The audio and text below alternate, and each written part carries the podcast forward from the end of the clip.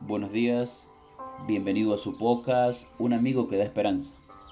El devocional para hoy se titula Carochi. Seis días se trabajará, pero el día séptimo os será santo, día de descanso para Jehová. Cualquiera que haga en él algún trabajo, morirá. Éxodo capítulo 35, versículo 2.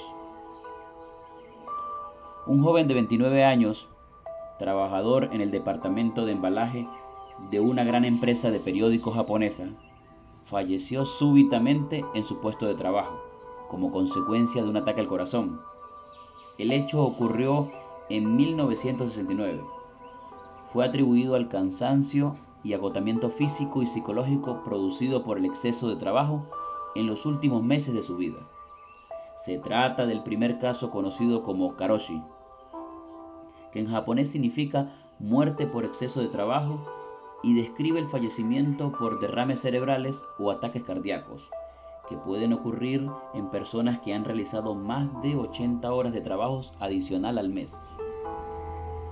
Todos hemos escuchado decir que el trabajo es salud, pero ¿será que cuanto más trabajamos, más salud obtendremos? En una sociedad en la que se valora la producción y el rendimiento, las personas que trabajan exageradamente suelen ser admiradas. Sin embargo, el desgaste producido por el estrés crónico laboral tiene una importante relación con los problemas de salud. La tensión, presión o ansiedad que caracterizan muchas veces el trabajo pueden desencadenar problemas físicos como gastritis, tensión muscular, espasmos, dolores de cabeza, falta de energía, insomnio, entre otros y en condiciones extremas pueden culminar en karoshi. En pocas palabras, el trabajo en exceso destruye la salud y la vida. Para proteger la salud contra este pernicioso exceso necesitamos aplicar primeramente la regla de la temperancia. Si se trabaja de manera responsable durante el día, las horas de la noche deberían ocuparse para descansar y disfrutar con los seres queridos. Diariamente necesitamos dormir entre 6 y 8 horas en un lugar oscuro, ocupando preferiblemente las primeras horas de la noche. De esa manera favoreceremos la secreción de melatonina, una neurohormona que de forma natural segrega el organismo y que contribuye con un sueño reparador.